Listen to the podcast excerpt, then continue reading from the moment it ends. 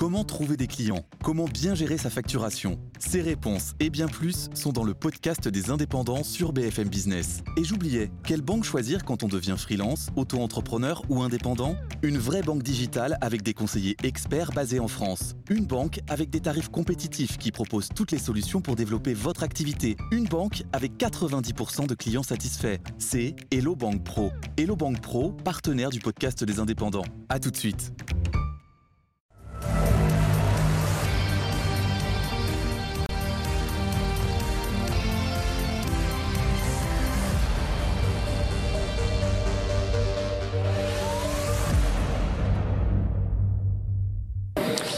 Bienvenue sur euh, BFM Lyon pour Lyon Politique, l'émission qui prend le temps de discuter des sujets qui vous concernent. Vous en avez euh, l'habitude, émission spéciale donc aujourd'hui depuis euh, le Transborder, émission dédiée aux assises des quartiers populaires. une grande démarche avec plusieurs ateliers qui ont eu lieu pour permettre aux habitants d'exposer leurs idées et de partager aussi leurs préoccupations avec donc 30 minutes d'émission pour m'accompagner comme d'habitude. Vous en avez l'habitude, Lionel Favreau bonsoir. Bonsoir Hugo. Euh, directeur de la rédaction de Mac de Lyon, partenaire de l'émission. Et donc quatre invités ce soir. Et on va commencer par vous présenter les deux premiers avec Dalila Barkati. Bon, bonsoir. Bonsoir, euh, je suis Dalila Barkati, euh, habitante et présidente d'une association du Sud de Vanvelin. Bon, bah, parfait, vous avez fait ce que j'allais faire, c'est-à-dire vous présenter. Ah. Donc c'est encore plus simple comme ça. Et, et Renaud Père, bonsoir. Bonsoir. Vous êtes vice-président à la métropole en charge de l'habitant, de l'habitat, du logement social et de la politique de la ville. donc on va parler de la vie dans les quartiers populaires avec vous, euh, de l'habitat, des services publics, de l'engagement, de l'emploi, bref, beaucoup de choses pour essayer d'imaginer, de dessiner l'avenir euh, des quartiers demain. Euh, Dalila, première question pour vous. Vous êtes une Vaudaise, donc vous l'avez dit. déjà, qu'est-ce que c'est le quotidien? Qu'est-ce que c'est d'habiter dans un, dans un quartier populaire? Bah, ce que c'est, c'est que c'est quelque chose qui est, qui pour moi est très beau. Euh, c'est très, moi j'aime mon quartier. Euh, c'est ce que j'expliquais à Monsieur Père. Moi j'habite à vos villages, un quartier qui est beaucoup plus calme. Et euh, mon association, on est, on habite à à la Cité Taz, une, une, voilà une commune que Monsieur Père aussi connaît, qui est dans la réhabilitation. Il y a des soucis, comme partout, mais il y a aussi un bon vivre. Euh, les habitants ne veulent pas partir. Il y a une réhabilitation qui se met en place. Bon, il y a des problèmes qui se posent aussi, mais les, habitants m'ont dit, parce que je fais partie aussi du conseil de quartier de Vanvelin, hmm. on partirait pas pour tout au monde. On en est à la quatrième génération, c'est-à-dire que les gens ne veulent pas partir. On leur a proposé, on peut pas dire qu'on leur, mais ils veulent rester là. Alors, vous, vous parliez des différents problèmes, euh, justement, on va y revenir. Hein vous, vous avez participé à différents ateliers, à plusieurs ateliers euh, sur les huit des, assises des, quartiers populaires. Qu'est-ce que vous en retenez? Et après, même question pour Renaud Père. Hein Moi, ce que j'ai beaucoup d'espoir. J'ai beaucoup d'espoir parce que c'est vrai qu'il y a eu beaucoup de plans, beaucoup de ministres, beaucoup de gens qui nous disaient voilà, les banlieues, les quartiers vont changer, on va intervenir. Et je pense que là, euh, je vois que les choses sont vraiment prises à sérieusement. Nous, ce qu'on on veut, voilà, que ça soit pas euh, du blablabla et qu'on y travaille concrètement. On attend des actes concrets. Renaud Père? Non, mais tout a été dit. D'abord quand même euh, dire que dans les quartiers populaires, euh, c'est un attachement au quartier. Pas pour rien qu'on a appelé ces assises les assises des quartiers populaires. On n'a pas fait euh, assises de la politique de la ville. Ça suffit. Ça fait 40 ans. on a eu des promesses, on en a entendu beaucoup, il y a eu beaucoup de plans, beaucoup de bonne volonté d'ailleurs. Hein. Il ne s'agit pas non plus de dénigrer tout ce qui a été fait.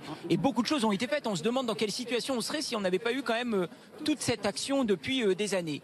Mais on parle de politique de la ville. Vous allez, vous allez en dehors euh, de nos cercles, vous allez parler euh, dans la rue. Ça veut dire quoi politique de la ville? Ça veut rien dire.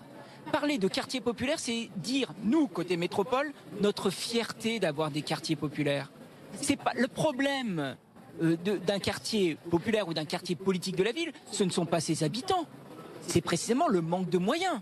Donc, réhabilitons les quartiers populaires. C'était ça aussi le, premier objectif. Quand vous me parlez du quotidien, le quotidien, c'est, ne l'oublions jamais, un taux de pauvreté qui est 3,3 fois supérieur dans les quartiers populaires par rapport au reste de la métropole. C'est ça notre préoccupation.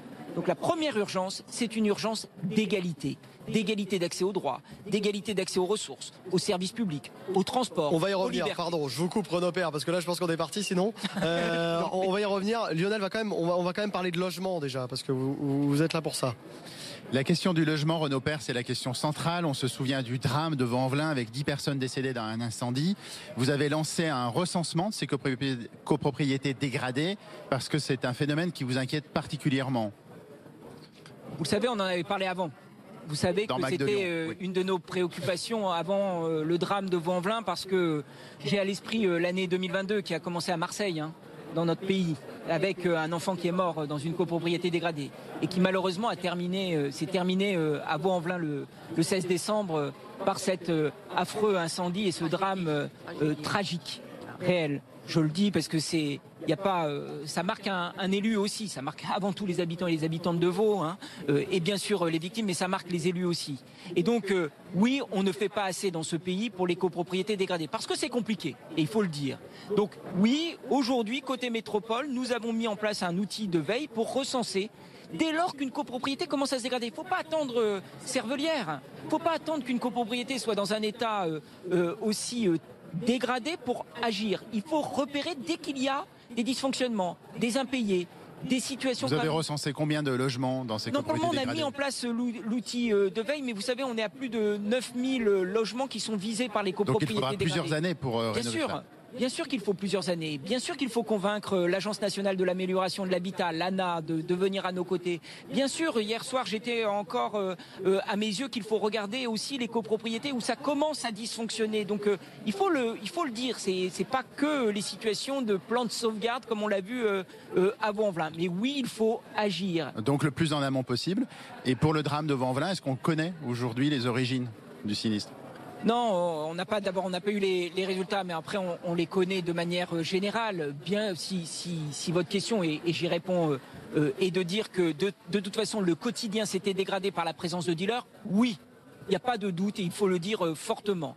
Est-ce que c'est la cause de l'accident? Je ne suis pas du tout en mesure de, de vous le dire. Mais de toute façon, et le président de la métropole l'a dit dans ses assises aujourd'hui même, oui, il faut absolument que nous nous engagions encore plus fortement, nous, collectivités, mais avant tout l'État, pour lutter contre ces réseaux de drogue et contre toute forme euh, d'insécurité. Oui, c'est un devoir. C'est ce que je vous disais.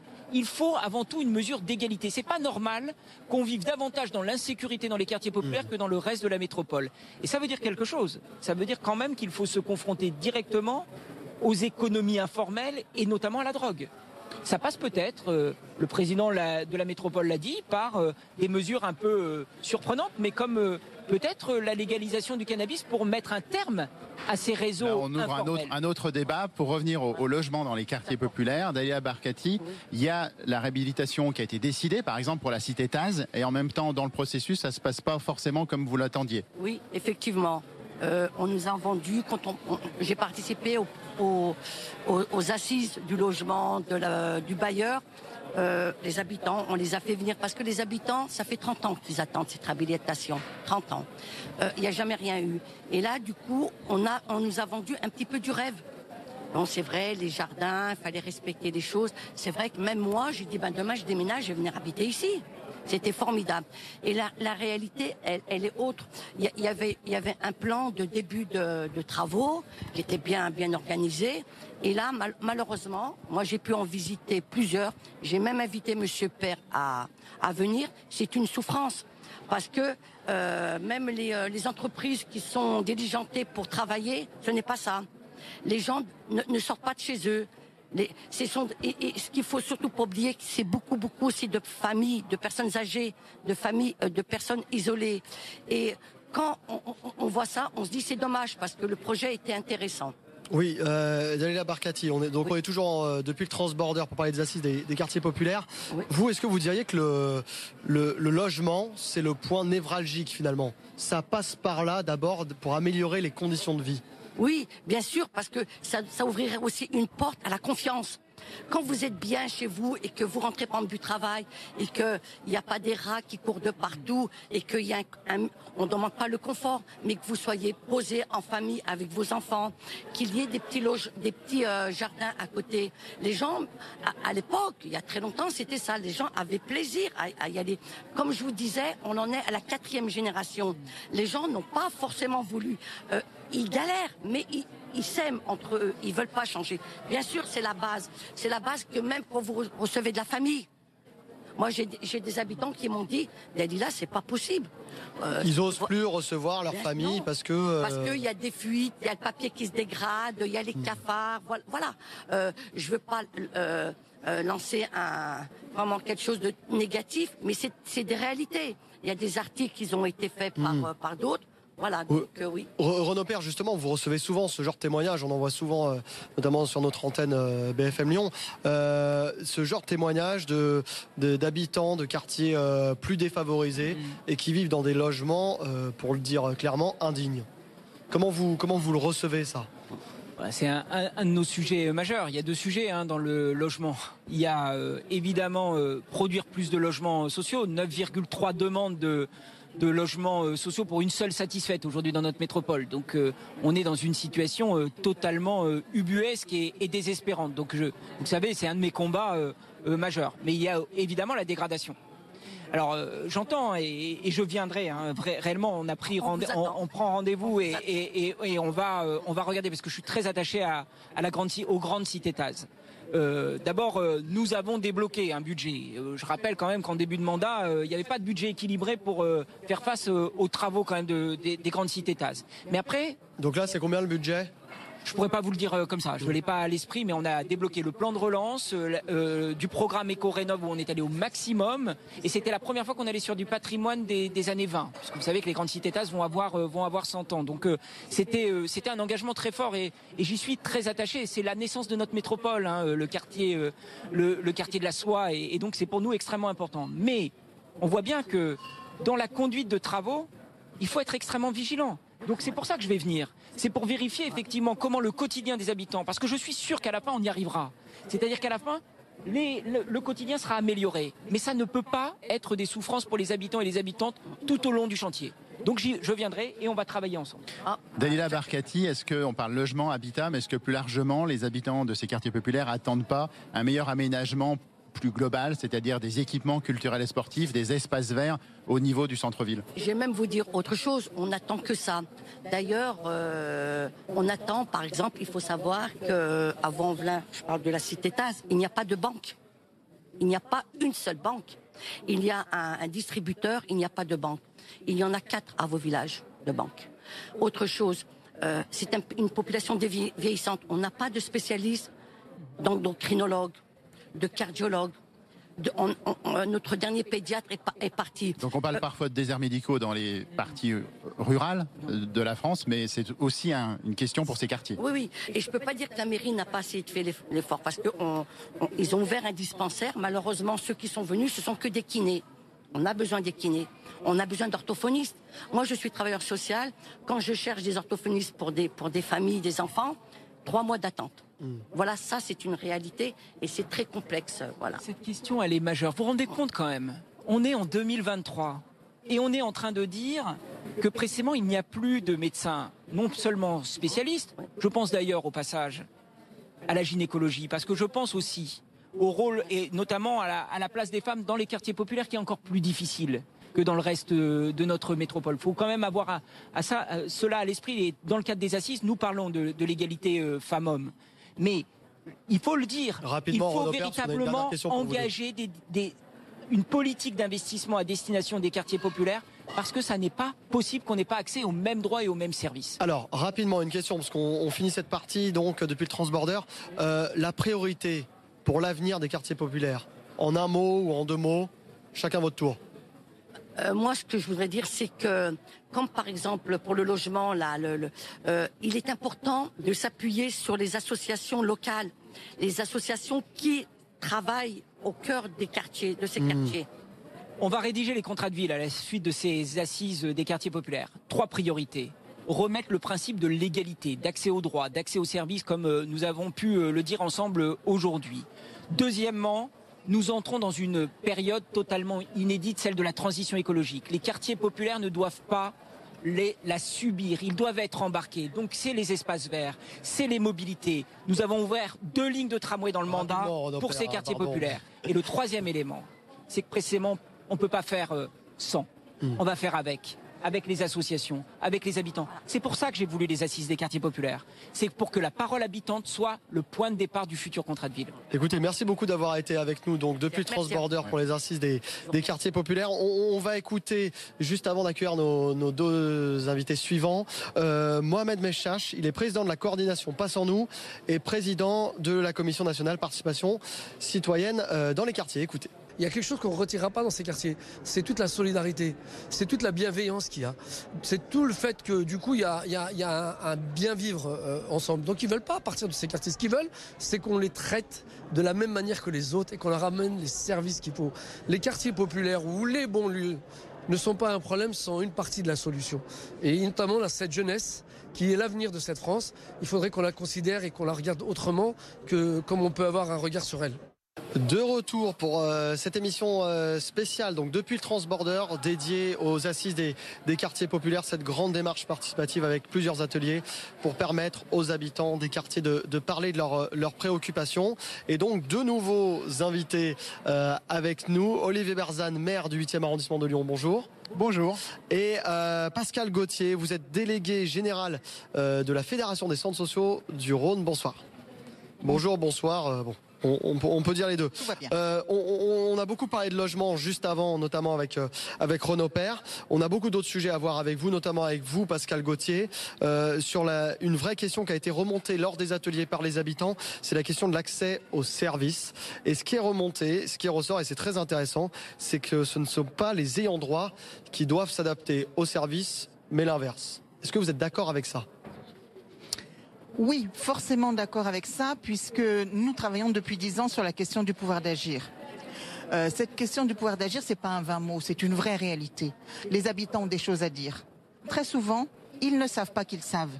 Mais c'est bien le rôle d'un centre social euh, de les écouter. C'est un rôle de passeur. C'est pas le centre social qui fait à la place d'eux. C'est bien les acteurs qui font et c'est bien les acteurs qui avancent. Donc aller vers des services, aller vers des actions de droit, etc. C'est complexe pour eux parce qu'il y a des tas de barrages. Comment est-ce qu'on repère les situations difficiles, les personnes concernées et comment est-ce qu'on avance avec eux en effet?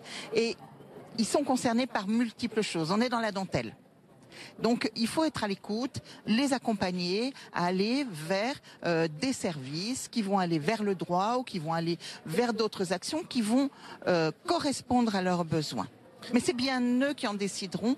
Il faut qu'ils soient acteurs. Et ça, c'est important. Olivier Berzane, en tant qu'élu, est-ce que vous constatez aussi que les habitants de ces quartiers populaires, notamment les jeunes, méconnaissent leurs droits? Certainement qu'ils méconnaissent une partie de leurs droits. En tous les cas, et on a fait, euh, on a lancé euh, sur la ville de, Lyon la, question du baromètre du non-recours pour justement évaluer la question, savoir très précisément quelle est la population qui a recours à ses droits et quelle est la population qui n'a pas recours à ses droits, à quel type de droits et quels sont les freins pour pouvoir mettre en place justement des actions pour favoriser euh, ce recours aux droits. Mais euh, moi, quand on parle de services, euh, encore faut-il qu'ils soient présents et qu'ils existent euh, au départ. C'est la première question qui se pose. hein. Il faut que les services publics soient très fortement représentés et plus qu'ailleurs dans les quartiers populaires, puisqu'on est ici aux assises des quartiers populaires. Euh, on doit avoir euh, une présence euh, des caisses d'allocation familiale, une présence. Alors on a des points d'information euh, multiservices maintenant, les PIMS, qui permettent de répondre en mettant l'ensemble des acteurs, euh, que ce soit euh, la Poste, que ce soit euh, les transports, que ce soit euh, la CAF, que ce soit, qui permettent d'avoir des guichets un peu uniques euh, dans les quartiers populaires. Et ça, c'est important. Mais y compris les services de la vie courante. hein. Je pense à la Poste, euh, par exemple. Moi, je me bats en permanence pour maintenir les bureaux de poste dans les quartiers populaires. Et Euh, aujourd'hui, Pascal Gauthier, vous, vous constatez qu'il y, a- il y en a pas assez ou il y en a quasiment pas dans certains quartiers. Euh, Tout à l'heure, Dalila Barkati nous disait qu'il n'y a pas de banque, par exemple dans la cité de la Taz à.